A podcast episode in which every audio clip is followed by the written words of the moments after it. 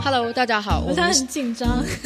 就是因为他 平复他下心情，平复下心情。他是第一次在真的有人的情况下，因为我们上一次 live 是在哔哩哔哩嗯，没有，我们我们有一次是开幕的时候录的，哦，但开幕的时候因为人又已经多到你不会紧张了，对啊，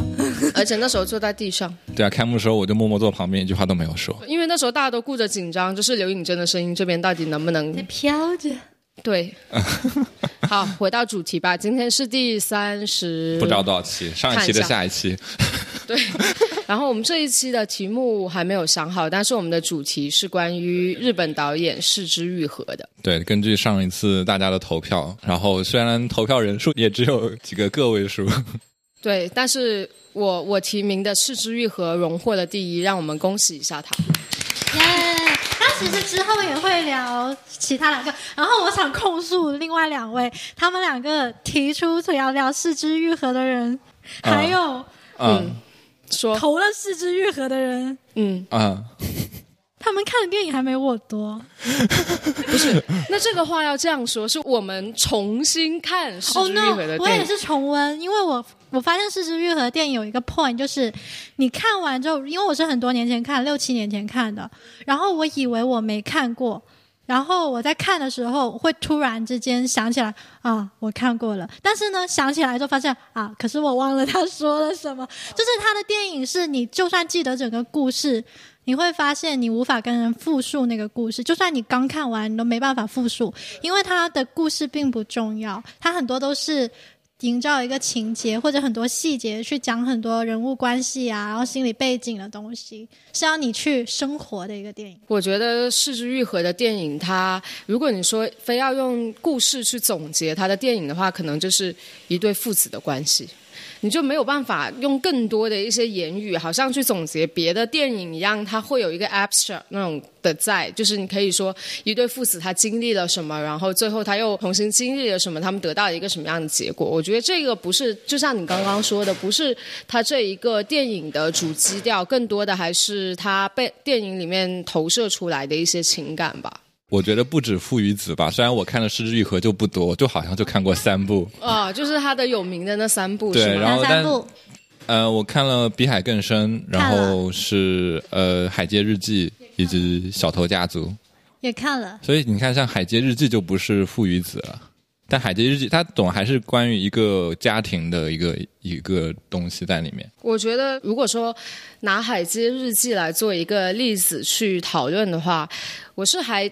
挺喜欢他，很喜欢用那种章节式的不断回溯这他的故事里面的那几个主角。就他可能经历的事情并不是重要的，但他喜欢通过他们经历的一些小事情去回溯他们在经历这些事情之后的一个心境的变化，然后就。用这种不同的一个小章节去串联起来，他整一个电影他想表达出来的一个思想。那要不我们先从《海街日记》聊吧？好，可以、好啊，可以，因为是比较轻松的一部，我觉得。海贼日记应该也是大家最比较容易感兴趣的一个话题。四个姐妹独立的生活，就我看之前有介绍，就是那种很肤浅的介绍，就说这应该是所有宅男和直男的梦想吧。一个家里只住了四姐妹，这部片其实男性角色很少的样子。很基本很是女缺失。性，就连父亲都没有出现对我。印象中好像就是大姐她那个男友，还有二姐，二姐有经常变换不同的男人。对哦对，还有单位的那个什么那个店长，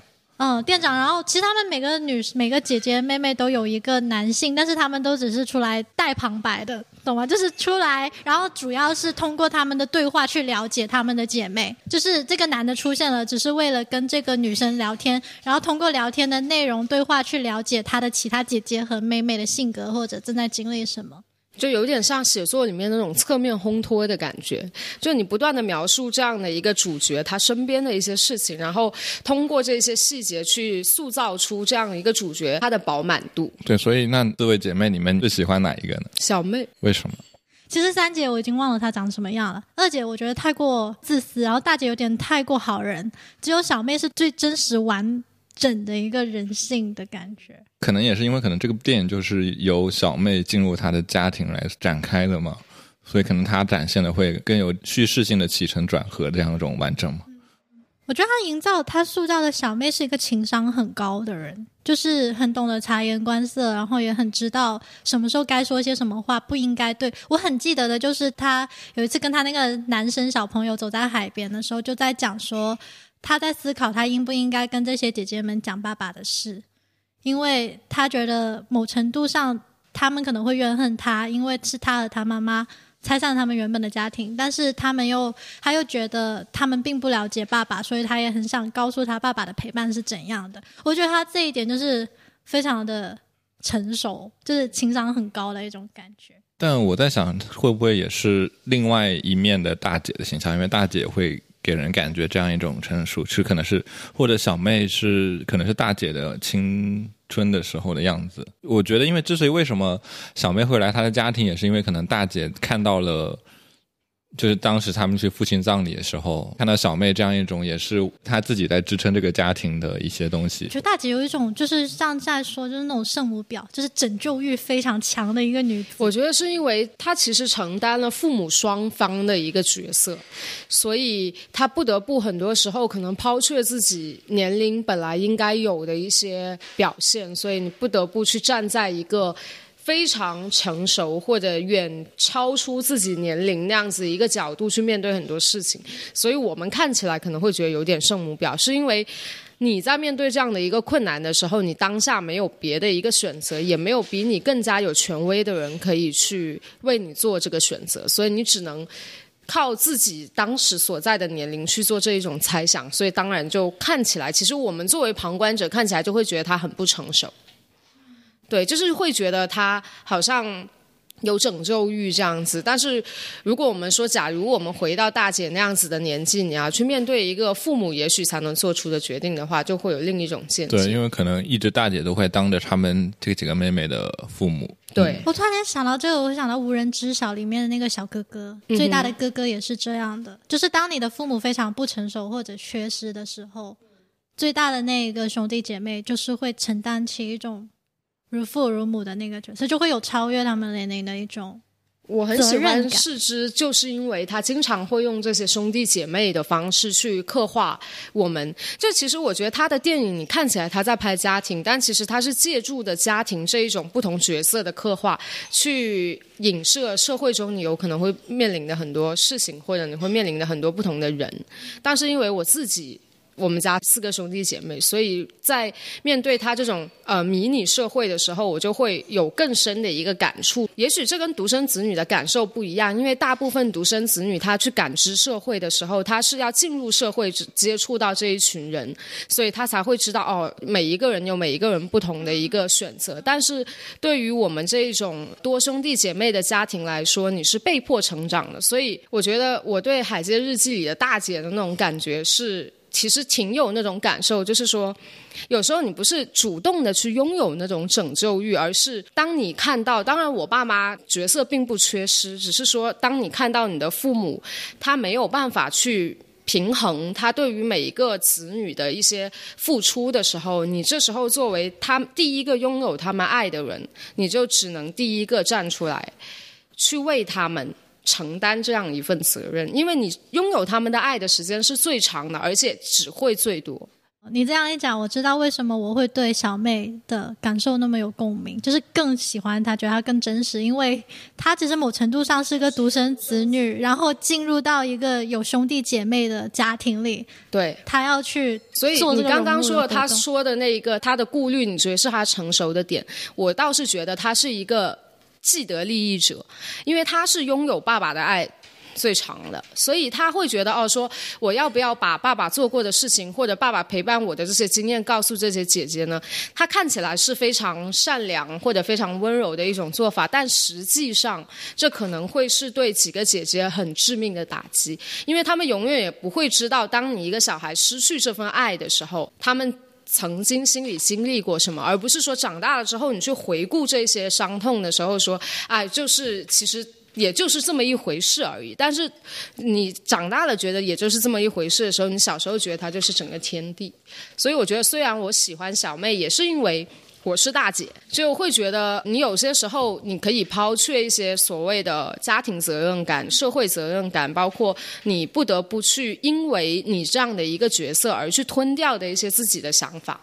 我就会挺羡慕小妹这一种，对，更多不是喜欢吧，我是觉得对，就是她活得更轻松。所以其实你这样说，我会觉得我可能会跟老二跟老三会有更强的一种认同感，或者更明白他们的一种这种感觉。我觉得在这个电影里面，我自己对二姐的印象是很模糊的，或者她这个形象，我也是。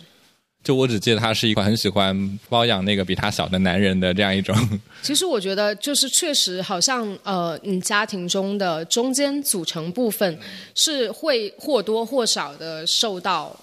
忽视，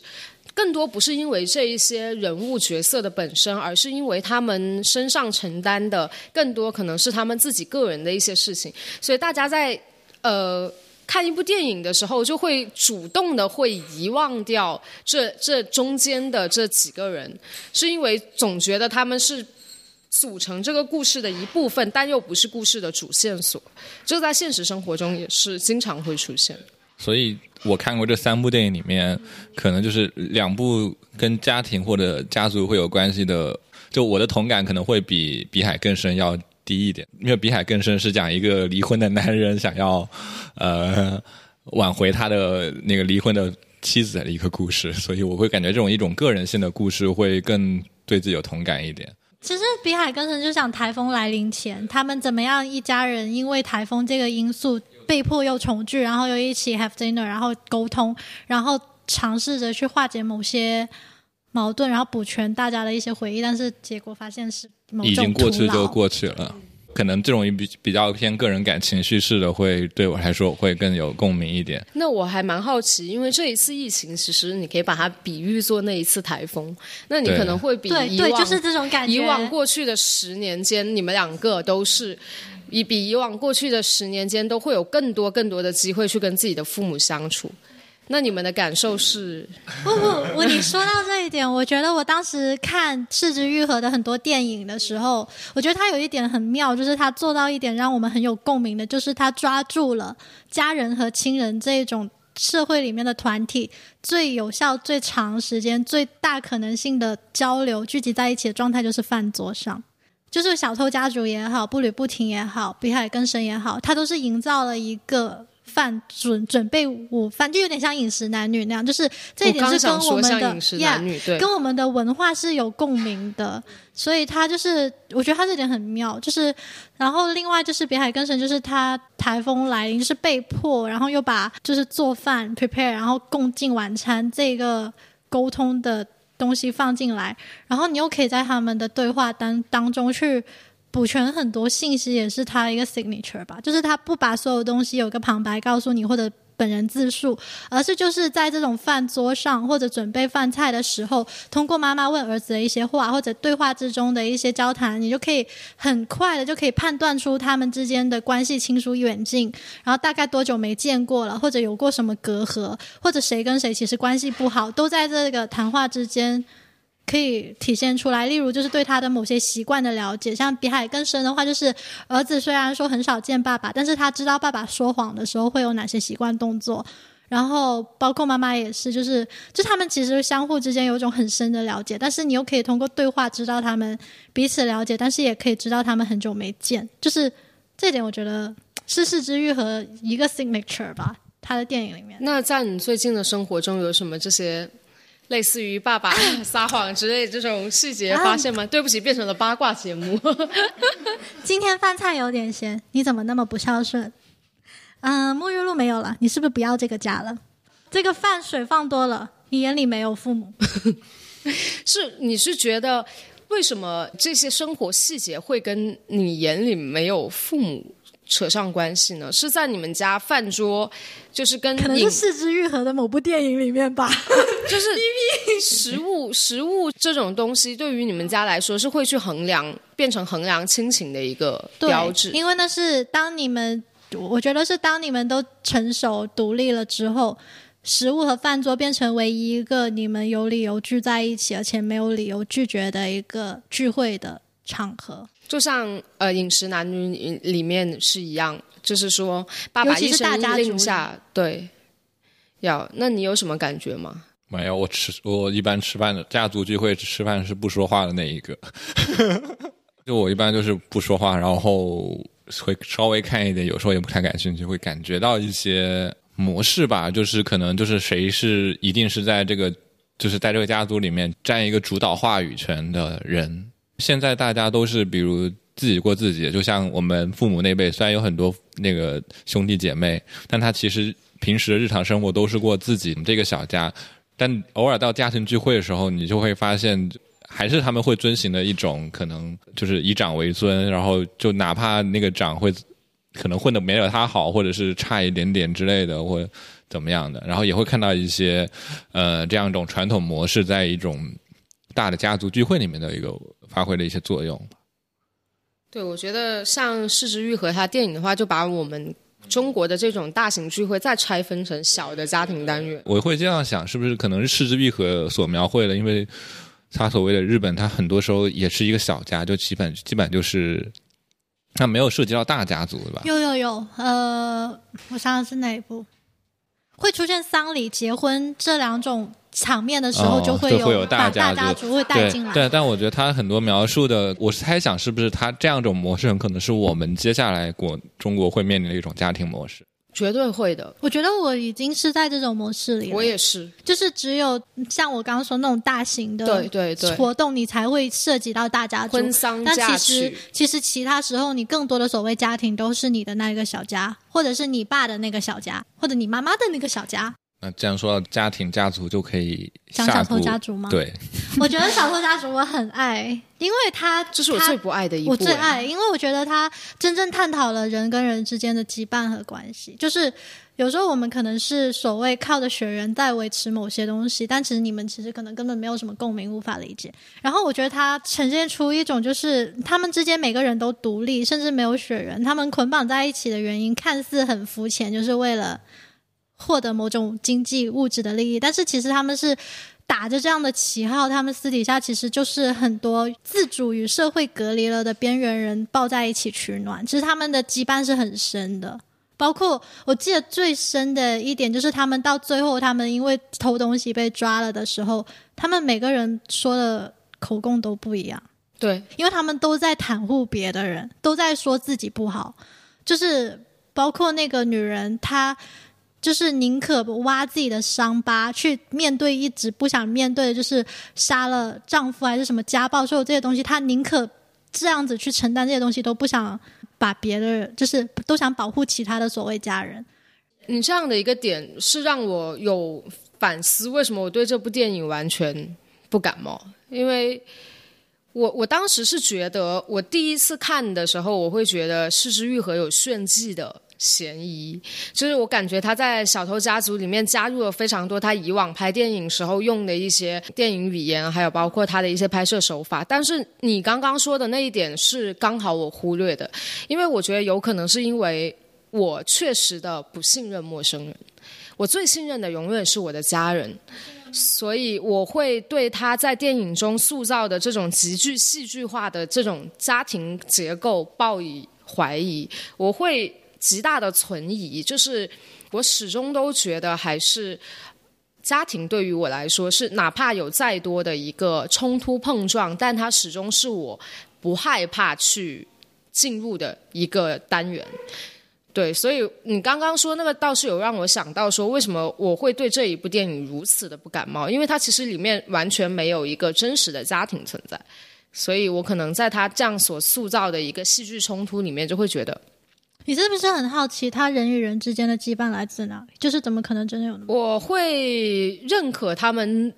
羁绊的产生，但是我并不完全相信这种羁绊的深度。因为我会相信的原因是，我知道他们每个人都受过伤，然后他们都是在别人身上看到他们有过的伤口，所以他们知道。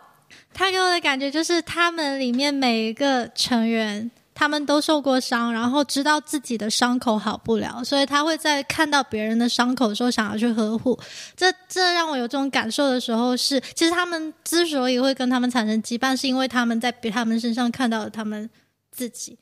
对我始终还是会对这一种生活方式抱以怀疑，因为我觉得如果你永远只看到别人身上的伤疤的话，那你身上的伤疤就当然投射上去了。对我，我当然知道很多伤疤它有可能一辈子都好不了，但是我觉得如果你在进入另一段生活的时候，你眼中还是只看到别人的伤疤的话，那你自己身上的伤疤只会越来越深。对他们就是，所以才会有这样的羁绊，就是你永远不看自己的，就看别人的，然后你就会很想去呵护那个人。嗯，我我我大概我会觉得没有那个电影表现的没有这么理想，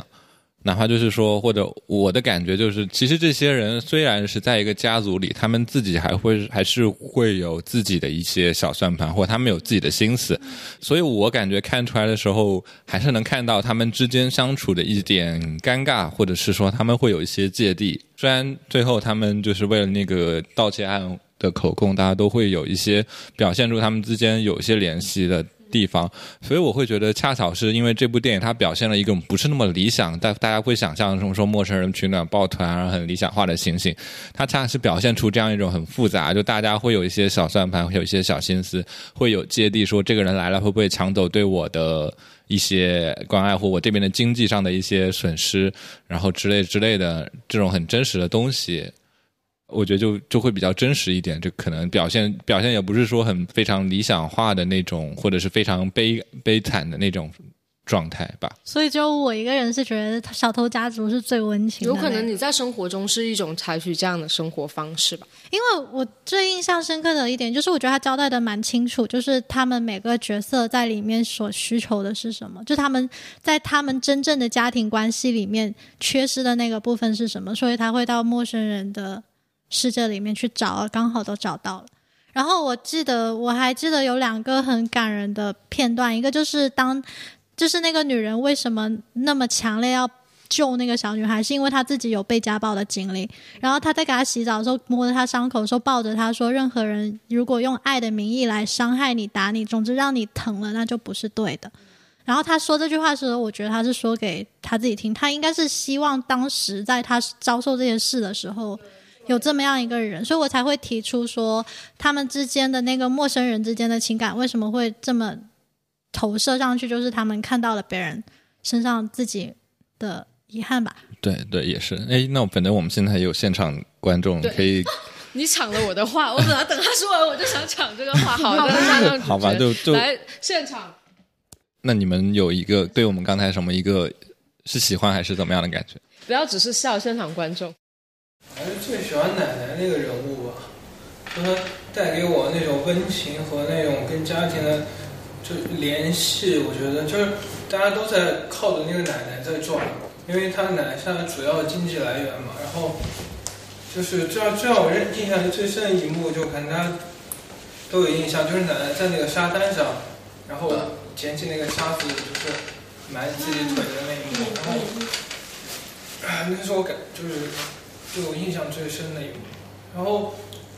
我觉得他们最打动我的就是里面他们就作为一个就是一个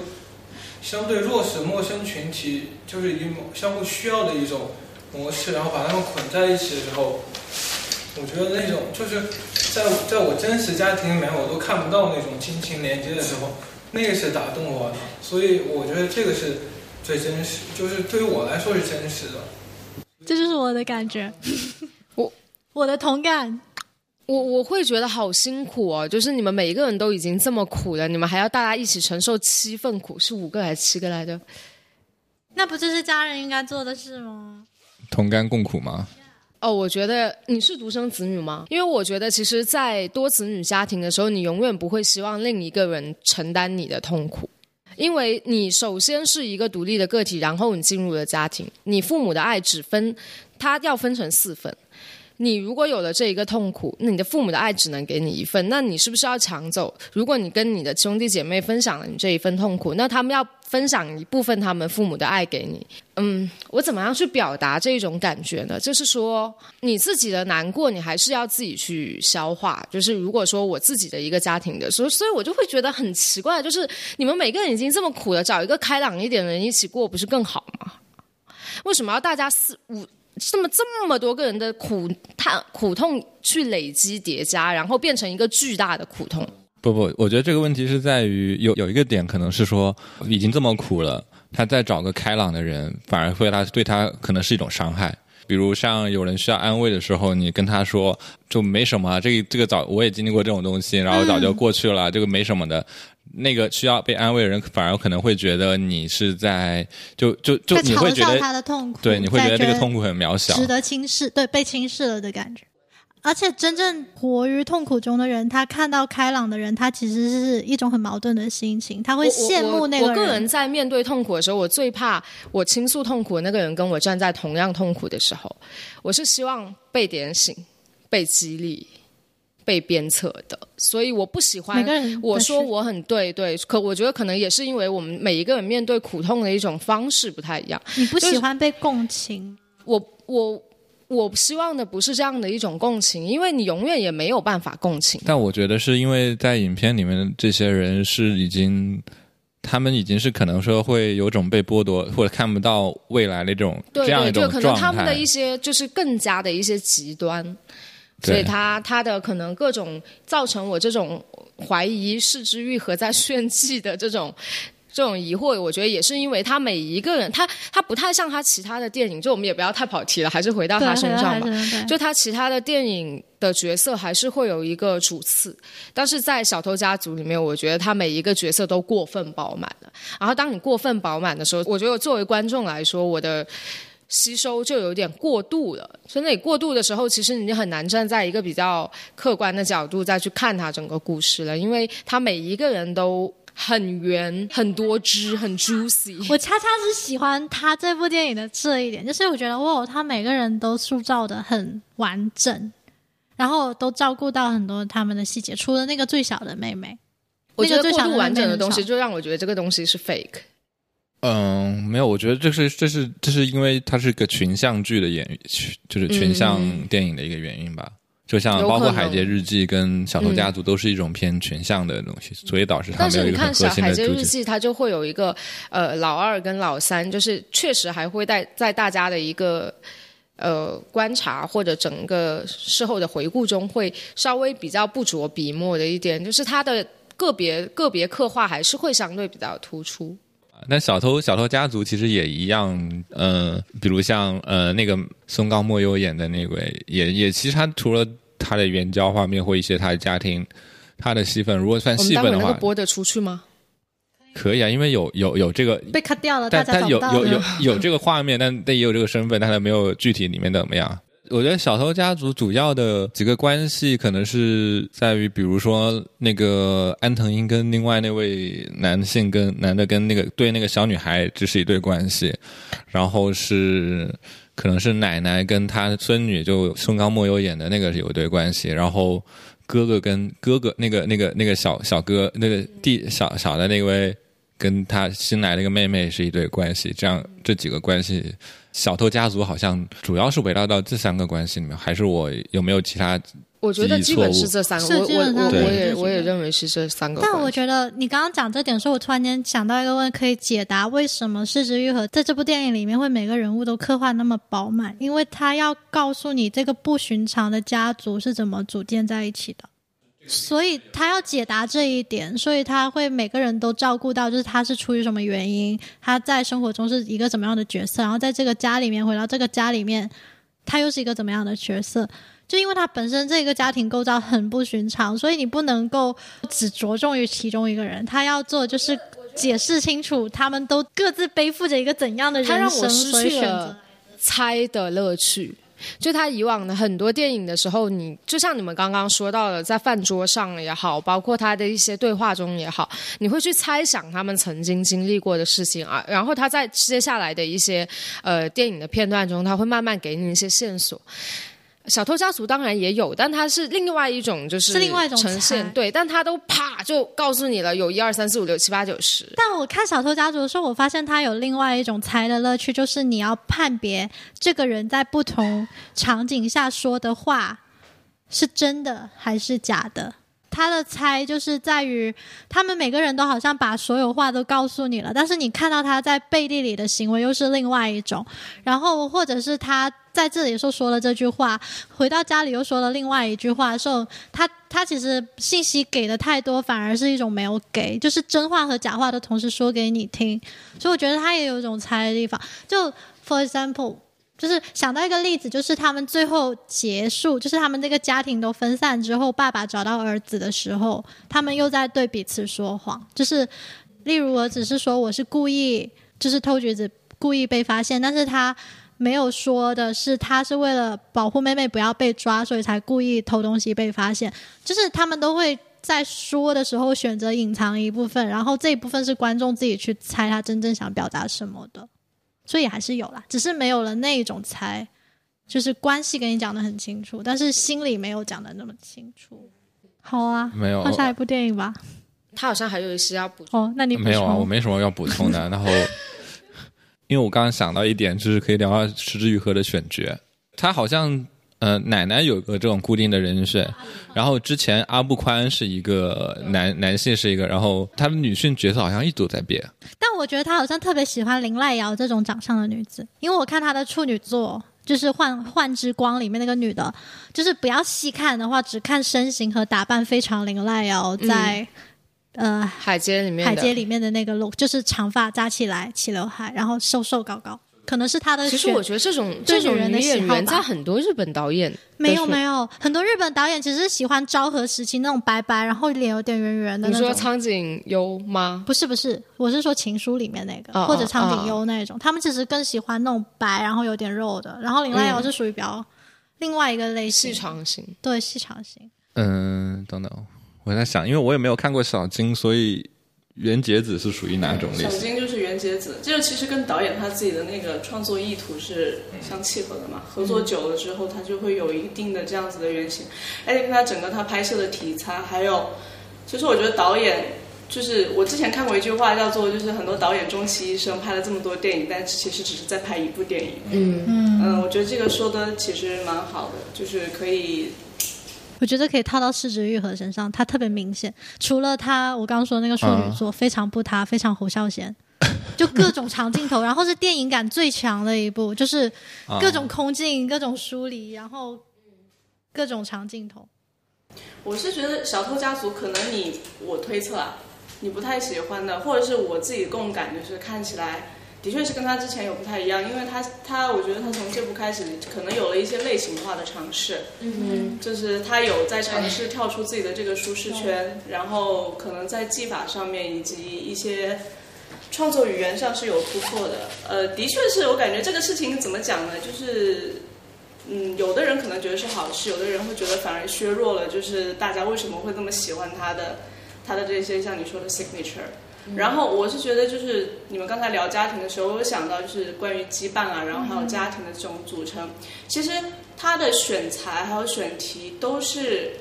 放在很很细小这种家庭的部分来看，但是它其实是反映社会问题的。嗯，它全都是聚焦在这些边缘人，就是这些边缘人全都是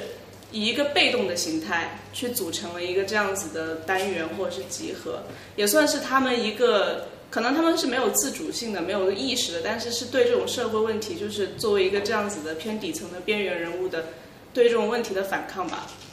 就是他们不是去主动选择这些东西的，他们是在这样子的境况下，被动的组成这样子的一个东西，然后也不是说很有意识去选择一些方法或者什么的，他们就是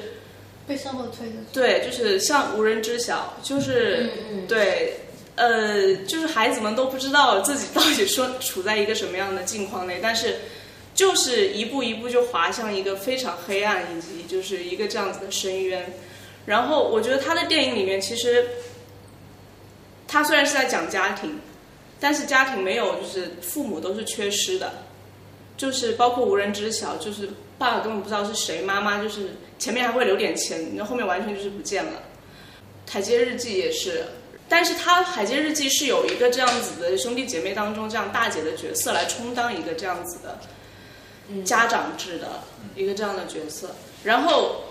其实像他这个片子在西方学界里面就是亚洲的一个比较特色的片种嘛。如果说这也是一种类型片的话，他们把这个叫做 melodrama 嘛，就是家庭情节剧。嗯。嗯，美就是欧美这方面还就挺好玩的，他们也拍家庭情节剧，但是他们不会相对之间更独立。对，是独立的。然后就像你说的这种羁绊，他们的羁绊表现方式很不一样。像，但这个是美剧了。我之前很喜欢看。没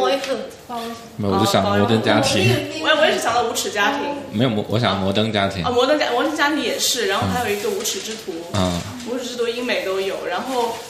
呃，摩登家庭就是也是，但它还是一个这样子的家庭的单元嘛。虽然说它的家庭是有这种 nuclear 的这种组成方式，不太，然后就是多元化的，但它不太存在一个像失之愈合这种家庭单元，是一个比较反常的。然后你通过他们的言语啊、对话、动作都能发现，这其实。就是表面风平浪静之下，其实这是一个这是一个很不寻常的家庭，经常是这样。就是就算他是有传统的这种血缘关系的连接，但是你会发现他们彼此的关系都很别扭。嗯，就是呃，对，步履不停也是，就是他的那些对话什么也很简单，也没有说什么吵架啊什么那种冲突，但你就会觉得。就是这兄妹或者是这姐姐讲话怎么这么怪？尤其是步履步履不停里面有几场，我觉得超深刻，就是那个妈妈对那个他儿子救下来的那个人的各种刁难，以及他儿子的那个再婚的女老婆，他就是送和服那一段，我觉得超印象超深刻，所有话都是话中带刺，就是哦，你不会转头，就是哦，我不给女儿的原因是她转头就会去卖掉，然后就是。意思就是，反正你们年轻人转头都会去卖掉。然后就是在这种好像波澜不起的平淡的生活对话里面，其实就是各种枪刀插进去。这还还是蛮典型的东方式的这一种，东方就是很留白很足，然后很多都是意象的那种感觉，还蛮符合亚洲，就包括我们的诗。对啊，那包括其实像侯孝贤也是啊，是的。杨德昌也是，杨德昌也是啊。那那李安早期也是了。那李安早期对也是。对，李安早期他也跳出了自己的舒适圈啊。我觉得可能他们发现，他们如果要进入欧洲的市场，他们这一套讲法，人家听不太懂。你记不记得我们当时哦，插一个，就我当时我们两个人在本科的时候拍一个纪录片，我们解释留白，我们用了非常多这种东方式的意象。然后我们老师是一个 BBC 的导演，他就问我：你们中国人是不是？他问我们：你们中国人是不是都喜欢写诗？为什么明明可以直接用一场 interview 结束的事情，你们要搞一下天空，一下地，一下又他的纹身，一下又他的这个，就是不问人家 Why did you get this tattoo？然后，然后。对，我觉得也是。我记得他当时还有一个很犀利的评价，说 “It looks nice”。So，对对对对。他说：“I understand this scene in your documentary looks nice, but so。”我们说这是某种情绪，我说 “So”，就是一句话 “So interesting”。What do you think？那种感觉。可能他老师是 BBC 的，他是 BBC 的，BBC documentary 大家都就是直接告诉你，就坐在那里。我觉得就 BBC define 的一种 documentary 的形式，就是大家一听到 documentary，一听到纪录片，就会想到 BBC 这样一种电视台的那种。我说，我突然间想起来，那个 documentary 的 director 是我，就是强行放那么多 cutaway 还有空镜的那个人就是我。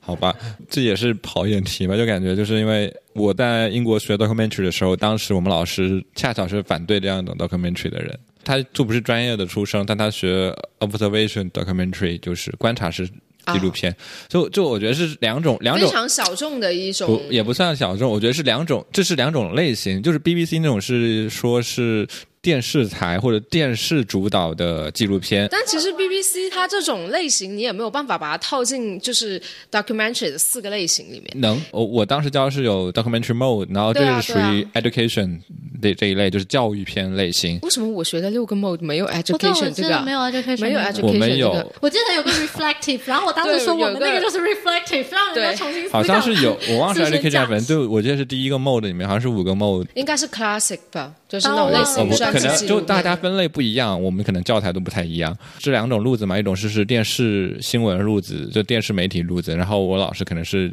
可能真正走电影制作那一派的，就很多按电影类算的纪录电影那个纪录片都是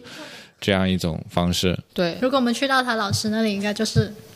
就是非常受欢迎的。要看要看学校跟老师的流对派。像对像我是像我教授他是东欧那边的，所以他就啊、非常 take 这种，都应该比较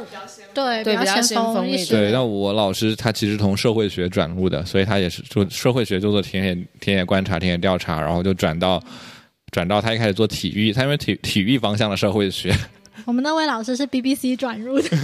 我们好，我们所有老师都是对。所以所以其实我觉得这一点就是说，像失之愈合，包括侯孝贤，就这类电影都很有纪录片的这种感觉。有有有，对我非常喜欢他们这种类纪录片的电影创作方式，所以我就说，我就突然一下就是接受《小偷日记》有点就是难。我平常在吃面，你一下给了我一大碗猪油拌粉，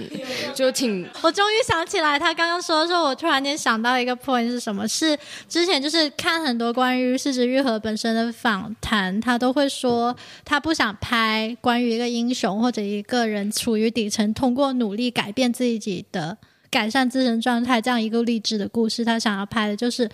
最普通的人，最最就是说最 边缘化的一种状态，然后你无法永世不得翻身。有种就是轮回里面在在进行一个负面循环，然后不论我不论你怎么努力，还是那种感觉。就是对对对，他就是有刻意在在，也不是刻意吧，这就是他感兴趣的一个就是 point，、或者就是表现那种真实底层的一种困境的我觉得其实不，是底层，是一个实的人所有人对对真实的所有人，只是他觉得底层更 drama 可以更戏剧化的呈现出这样的一种情绪。就就就是我们上前一天聊天的时候也说到了，就是很我我刚我那天提到说，就发现最近的有一批日本电影都在表现这样一种议题嘛，就大家在底层，然后一直在挣扎，一直在这样一种话题。然后他们既定的一个社会发展到现在的这一个阶段的时候，确实很多它底层的问题，嗯，你不得不对，不但其实也也是很真实，所以大家都会说就是丧片嘛，这种感觉就丧很丧但我。就挺喜欢行吧我觉得日式丧片的。我喜欢平我这个淡的丧想起来，你去年有在一树放映过的一个，他放的那个是什么？就那个小三的那个。夜以继哦，我日，知道那个，啊夜以继日对嗯韩国，我觉得它其实也是另一种现在蛮流行的一种日式丧丧片这种。我想到一个欧式丧片，不是海边的曼彻斯特。哦，对，啊海边那个曼彻斯特，我对那个也是看生活中，这种就是丧丧的你总但是感觉他生活中出了一个差错，然后那个差错好像可以修正，好像无法修正，然后他尝试着去修正，然后发现他越来越 bad，就是走向衰败，然后你只能看着他一直走向衰败，但是你又看到了一点点的希望。插个插个话题，就是《夜以继日》的两位男女主角都糊了，他们俩真实出轨了。对。对日式的那个红上秀跟金金出轨明喜，出轨饶过谁呢？就 我当时好喜欢东出昌大，然后而且他跟信结婚之后，我觉得天呐，金童玉女，然后是世真的界上没有然后童渣男话真的金童玉女。可以。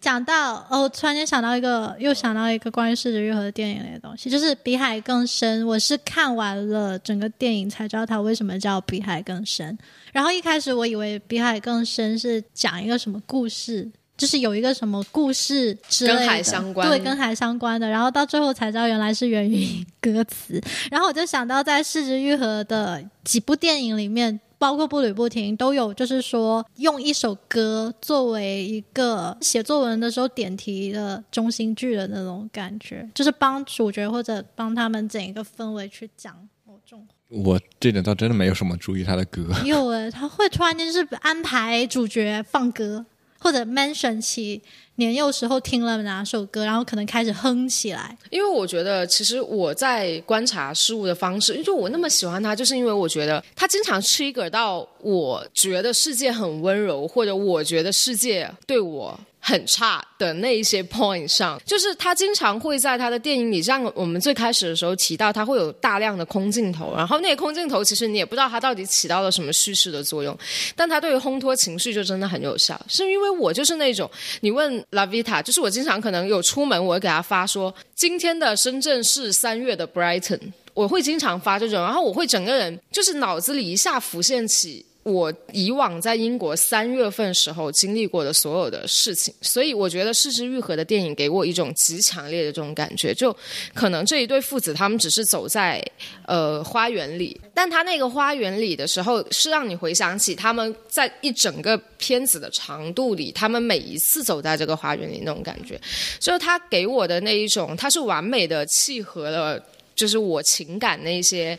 触发点，七个是触发点嘛？对对对。接你这个，我有两个想说，一个是你刚刚说到那一点，我想起来有一次在。英国也是，就是你突然间说今天很适合在海边单曲循环陈奕迅的某首歌，对，什么什么快乐，什么什么鬼的那一首，反正就就就是我大概能 get，你能 get 他那种对情绪的渲染。还有一个点就是你说他能 trigger 你对海或者某个东西的那种感受，就是我觉得四之愈合他非常多的，他非常擅长去带出氛围，就是那个季节当下的季节，然后通过细节去带就。打个比方，就是呃，《海街日记》里面的话，我会说是采梅子那一段，就是它马上让你感受，就是马上可以不自就自主的联想到梅子在什么样的季节里，然后为什么不赶紧摘下来挑心，它们就会烂掉？就是它通过这种细节去让你带入那个情节。还有一个是。嗯，比海更深里面就是台风天来之前，就是我们都都经历过台风天，然后都经历过那种夏天的闷热。然后我最有感触就是那个妈妈回来之后，就是她打开冰箱去，就是散热这一点，就是她一下带出了很多那种感受，就是你一回家你就想吹风空调对着吹，对着冷气吹，然后她没有空调没有冷气，就是体现了她的经济拮据，然后只能用冰箱来结束，然后就。拿出两块冰，然后在那搓的时候，我一下就有种那种夏天吃冰的那种爽感。还有打西瓜那些，我觉得他很很会用这种，就是包括天色也好，然后细节，然后一些行为啊，然后一些人物的 move，就是很细微的 movement 去带出你对某一个季节或者天气的记忆和感受。我觉得这个话题倒是蛮有趣的，就是很多时候，就是电影它终究是一个二维的东西嘛，很多人在想说。我们要怎么样表现情绪？怎么样表现味道、气味？嗯，就是这个，我觉得还是一个蛮蛮有、蛮有就是意义的一个创作的要点。这点做也还蛮。我我自己包括做展览的时候，其实我也因为我最早喜欢的一个作家，从小就汪曾祺。我到现在又来又讲他了，对，真的，我到现在都想起来他写的那篇写，因为他每次写，他每次写食物什么的，我就说他描写食物非常好，他就要提一下汪曾祺，他对我的影响太深了。就是你真的不需要把那一个咸鸭蛋或者那一个食物那一份情绪放到别人面前，你可以告诉他你在。做这个咸鸭蛋背后你做的准备，你可以告诉他你在当时悲伤的时候你背后走过的那个天气，所以我觉得给我的那种感觉真的就就比较 校长再见。对，所以我觉得以后 live 就会经常出现这种情况，就哎嗨哦再见。对，所以送走了几位所以我觉得这种你如何通过自己的创作去营造一种通感，确实是一些创作者的天赋。对，通感，嗯，我觉得四肢愈合的这不一定是通感的表现啊，但是我觉得还是蛮有启发性的。对，也是我看他一篇访谈，他写的，就是当时我真觉得就是哇哦，genius，就是 听君一席话，胜读十年的书。我也想看，啪，大电影学校，给我看，我要看。没有，他里面说的一个点，就是说他在写剧本的时候，就是他好奇剧本，他的剧本创作是怎么样的嘛？他就讲了一个很朴素的一个点，就是说。比如说，我们写剧本，剧本其实你呃，一般一般意义上是不要有太多文学性的描述嘛，就是写动作和对话嘛，然后顶多描描写一下特征什么的。然后比如说很简单的，就是两夫妻坐在他们的一个房子里面，他给了一个这样的情境，然后呢，丈夫想要让妻子拿个把剪刀拿过去，然后这个时候一般人可能大大大大部分人想到的就可能剧本里面就是写丈夫对妻子说：“你把桌上的剪刀给我拿过来一下。”他说：“但是你们有没有想过这个东西细想是很不合理的？”他说：“你要想丈夫和妻子的关系是好还是不好？如果是好，而且很有默契，在一个这样子的密闭的空间，两个人坐在那个地方，没有人会这样说话。梁诗伟，你把桌上那杯那个杯子给我拿过来一下。然后当时觉得，哎，真的哦，就是你去拍的时候这样会很别扭。然后说，那那要怎么说呢？那就是取决于你要表现他们什么的关系，或者说这个话为他们之后的一个动作有什么铺垫。你可以说 no，对，你就可以是一个动作，或者是剪刀呢？对，或者就是，哎，纸都不用，或者就直接剪刀，嗯，或者就是，或者甚至可以说那个，但是你写在剧本里的时候，没有人知道那个是什么东西，你只有加一一个可能就是括号。呃、括号有那个描述。我当时读到这点，我说。哇哦！然后我就觉得这个东西真的就是比较有启发性，就是很多时候不能那么想当弄巧然成的。拙吧。有时候我会觉得，就是你越是想，我觉得这是为什么他讨厌小偷家族的原因，就是你给也没到讨厌了，你也不要说的那么极端，我只是不太喜欢。OK，就是所谓的给的太足了，对啊，是啊，就水反而有。点让你觉得脱离现实。我喜欢浮想联翩，我是一个非常喜欢浮想联翩的人，我不喜欢你给我那么直接的信息。说到这，我还蛮喜欢、蛮共鸣的一个，就是《步履不停》里面，它有一个前后呼应的场景，就是黄蝴蝶，就是第一次是扫完哥哥的墓的时候回来的时候，奶奶说黄蝴蝶，然后他问他谁告诉你，他说他忘了，然后到结尾的时候，其实奶奶和爷爷都过世了，然后。然后他跟他的女儿说，黄蝴蝶是可以就是经历冬天什么。然后那个小小女孩问他说是谁告诉你？他说谁呢？不知道诶、就是让我感觉，其实他知道，就是他妈妈告诉他的，但是他就有种想把这个东西传承轮回下去的那种感觉，有种对，因为我觉得这也是一个很亚洲式的一种文化吧，就是你说话说一半，对说话说一半，然后你去把那个东西 传承下去，剩下自己猜就是那种传承的那种。概念吧，然后我当时觉得蛮触动的，就是这一点让我觉得有点把步履不停，就是这个 point 给点出来，就是就是不停的让生活继续下去，然后重复着。那我突然有个问题是说，他表现这个东西是在是有有有他的批批评意义吗？还是说他就是我我倒觉得他的电影批评意义并不那么的重要，他就是想就他肯定呈现一个现实对，他肯定是有的。我觉得他他选择了一些这些比较可以反映社会问题的这一些事情或者这些矛盾集聚在一个电影里，肯定是有他自己的态度在。但是我觉得他更多的还是希望就是说，你看，那那就是每个人得自己的结论嘛？就是但我觉得他还是倒是蛮经常思考男性角色在社会里面的一个家庭里面的一个实价值，责责任和承担吧，就是他经常会塑他是个造一很温柔的导演，我觉得。对，我觉得他就是有一种这种感觉。我觉得他类比到摄影师的话，其实我觉得 Alex Source 还蛮像的。强行跟他男神挂上钩，没有，我只是看照片，我就说照片的时候那种感觉。嗯，就他肯定不是 Martin Parr，绝对不是啊！小偷家族就是啊，就是没有小偷家族也不玩，小小偷家族爱听 Alex Source，他其他片不太。哦好吧，那你说的你说的肯定是算的，因为你更为什么呢？为因为 Alex Source 还是有一定的他的，嗯、它里面它里面我想想，嗯就是嗯、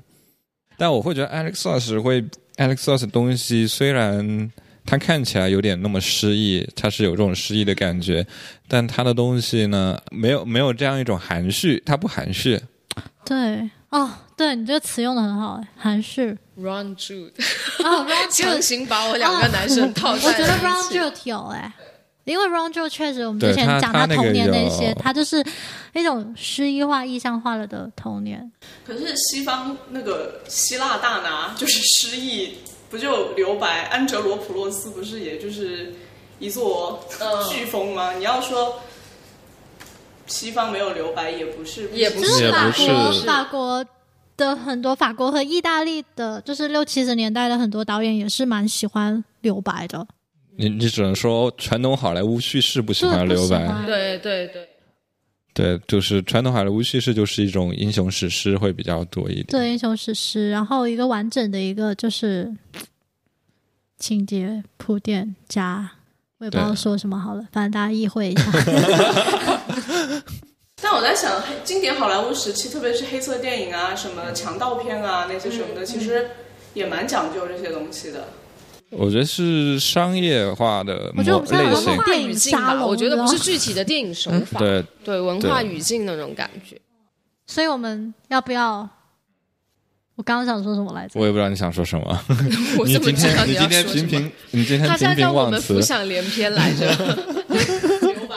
留白。我是失之愈和电影的最好，我们下期再见。最佳实践者，大量留白啊！那个，嗯，说我其实我其实最开始最想最想是很想说，就是《失之愈合》的选角都很好看，我单纯投女性角色。哦，因为他很喜欢安藤都挺可樱是吗？没有，呃，我是啊，你当时还发了好几次，我记得安藤英还好，我都是我其实是冲松冈莫优而去看《小偷家族》的。然哦，后，还不错，确实。然后《海街日记》那几个选角也是很绝啊，就林濑遥、长泽雅美、夏长泽雅帆跟广濑丝丝。啊，不对，应该叫广濑铃，比较比较比较正官方。anyway，反正同个人 Anyway，啊。我我觉得他的摄影真的好好看的，我的天呐！哎，我觉得一个 fun fact，其实现在像奥斯卡学院奖，他们很多大拿摄影师其实都是纪录片摄影出身，像罗杰·狄金斯都是有非常就是深厚的纪录片摄影的功底，而且其实他们在很多他们自己的创作里面用的其实还是那些方法论，只不过说他们现在。呃，拥有的资源和就是器材那些什么的更多，就是能把这些东西最大化的用出来。嗯，其实按理说那个电影啥一九二九，嗯，一九一七吗？因为我刚想问他说，你说的是一九哪个九？就一下混了 N 部电影。Twelve years later，我刚刚，我刚刚就是哇，我在一九二九年发生什么大事？哦，一九二九倒退十二年，好了，就是一九一九一七哈，就是它它一个噱头不是也是就是全片是一个假的长镜头嘛，对，嗯，然后包括鸟人也是一个假的长镜头，嗯，那个我觉得，对，其实我觉得就是每个电影它就是有这种关于长镜头的创作需求的时候，我觉得这个时候就是不论它有多么的你知道炸弹还是什么那种那种传统好莱坞的叙事，但是很多时候内核我觉得还是蛮纪录片电影的，因为他们就是也是营造一种世界的真实。对对嗯对，但也有一种说法是长镜头是一种噱头啊。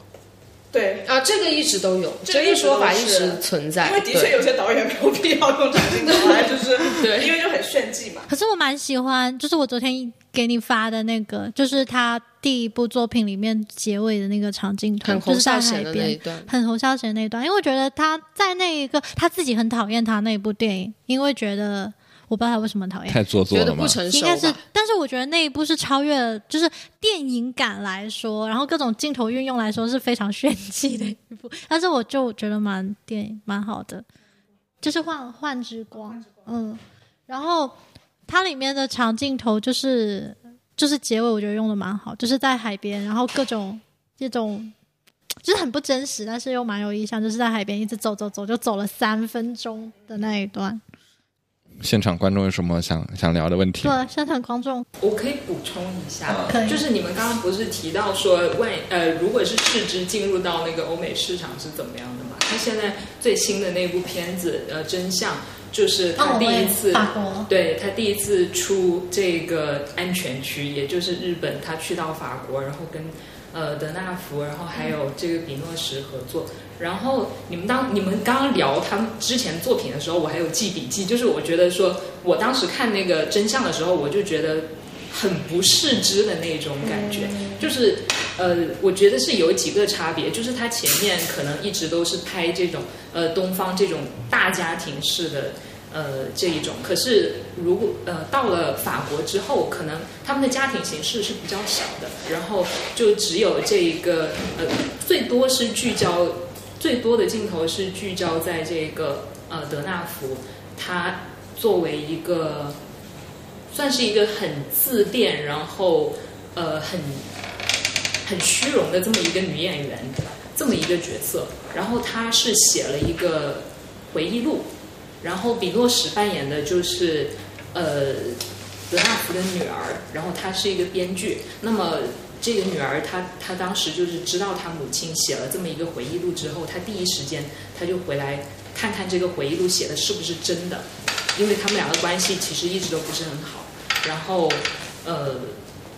这个德纳福这一个角色可以说是把女演员、把演员这一个职业当成是她的一种生活方式了，就连她的回忆录也都是假的，都是她编出来的东西。然后他就在这个回忆录里面营造说他跟自己的女儿关系有多么的融洽什么之类的，但是其实他们在电影里面，在现实当中是会撕的很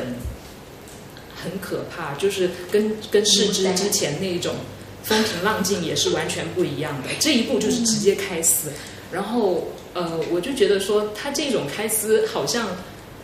跟我自己家里面那种。跟家人的生活方式还挺像的，然后反而反而不像是那种东方那种风平浪静之下的那种波涛汹涌。那我觉得世之他其实是蛮观察，对，他是真的跳出了自己的安全区。那据说他这一部新片也是评论会比较两极化，但我我们还没，我们都还没有来得及看。我还沉浸在上一部《小偷家族》中，现在对他有一点那个没来得及看，因为在《小偷家族》之后不是还有一部什么侦探的刑侦？我就没看。还有张涵予是不是？那个我没看。反正那两部我都没看，我都没看。跟那个福山雅治。哦，对对对对对，什么什什么第二英雄安。第二是，anyway，地插手 什么什么的那个，对啊，都跟我我们的新片都停留在小偷家族。对，我的新片也是小偷家族，但是我下了那一部真相还没看。但其实他目的性还挺强的，他每部电影都是就是奔着要去去冲拿奖，走走三大电影节。对，所以因为我当时看的时候刚好是在电影节现场，我看完之后我说啊，完了。你以前哪一部拿来争都好啊，然后他得奖了，然后我就证明你做不了戛纳评委，真的是，哎我的天哪！因为我希望你以后都说我作品不好，得奖，哪一口，哪一口。就我当时看完我就啊。但没有想到，就是以后大家要投稿比赛的时候，请记得带作品到艺术来跟老板聊一聊。只要被我骂的越惨，得奖几率越高。他说：“这不行，这绝对得改，头别动，别改，一个字都别改。”呃，那我我还想有一个问题是，你们对他电影里面的男性的角色，会这些男性角色，就男性或者嗯哼，有什么样的感觉？或男性演员就比较典型，像阿布宽这样种。我觉得他就是作为一个男性，但他挺不挺不害怕把男性的一些性呃人性弱点给展示出来的。我觉得这一点让我记忆蛮深刻。就不是说他真的有一些道德的缺陷，就更多是他们一些人性上的懦弱或者这一种。对，像福山雅治也演过那个《如父如子》。对，《小偷家族》那个名字，那个那个演男演员名字我。好像莉莉·弗兰克，对啊，就感觉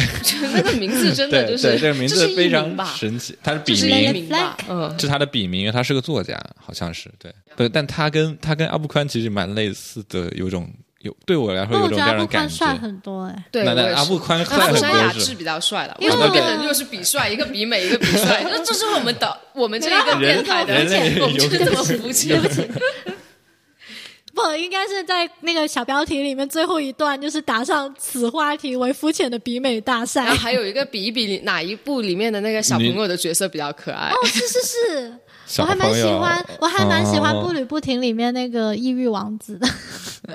就是不苟言笑的小弟弟，然后拿着雪糕到处看别人生活，然后偷。我觉得你对于他电影里的男性角色有什么看法？哦，对，这我也蛮好奇。对啊，因为没有，我就感觉是自己的中年导演。可是我我挺觉得自己的什么？自己未来的中年。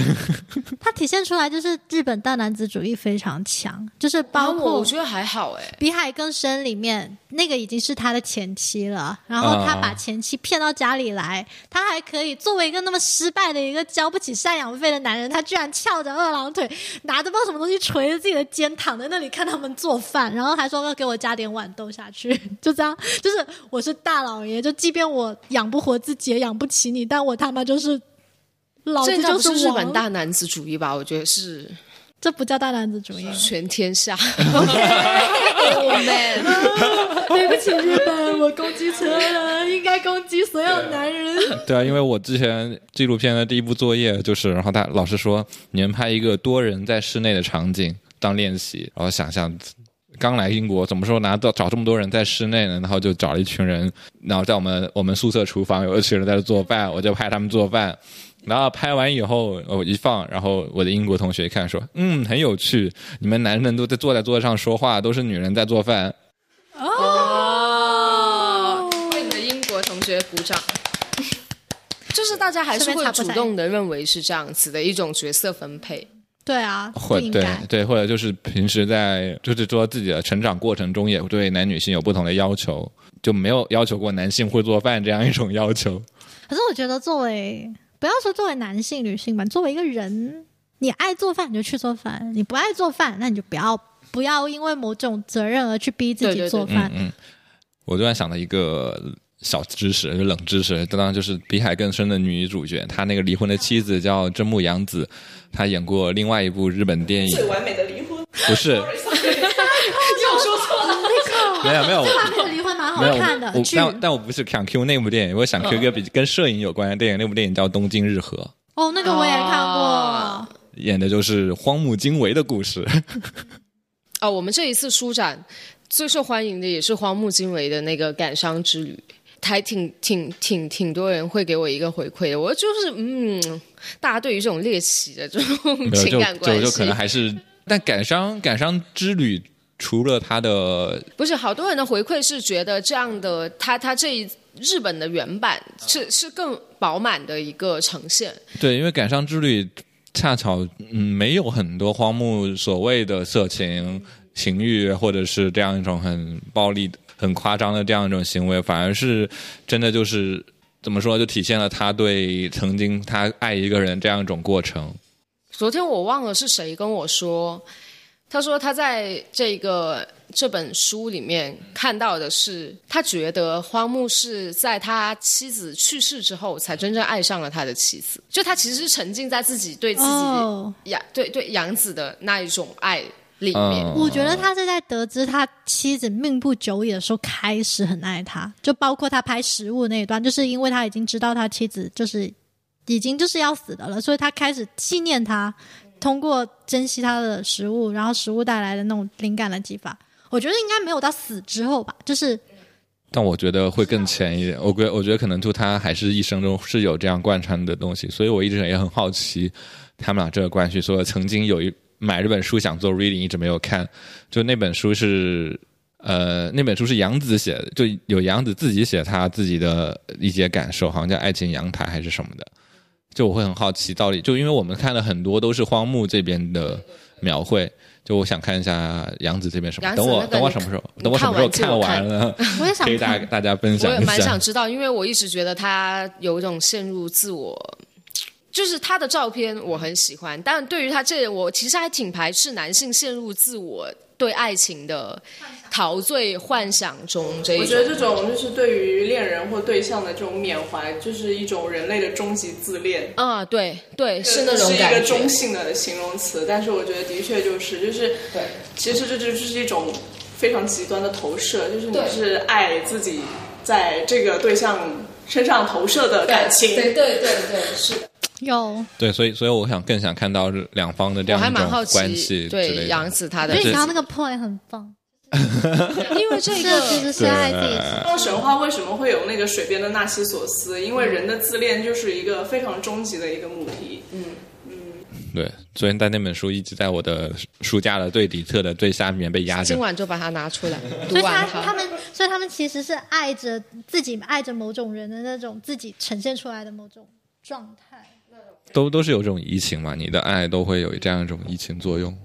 可能是好像《四肢愈合》里面并没有怎么表现这一点呢？就是有吧？我觉得，我觉哦得是有有比海更深里其面的实是有，都只是它没有那么的极致，它会引引到这样。我觉得，我觉得都有，因为之中我们表说刚才讲到了家庭这些东西，可能就是因为他每个家庭的自己成员以为他他喜欢，或者是他对另外人的爱是怎么样一种投射之类的，包括可能我们父母对我们自己的爱也是一种他觉得这种投射。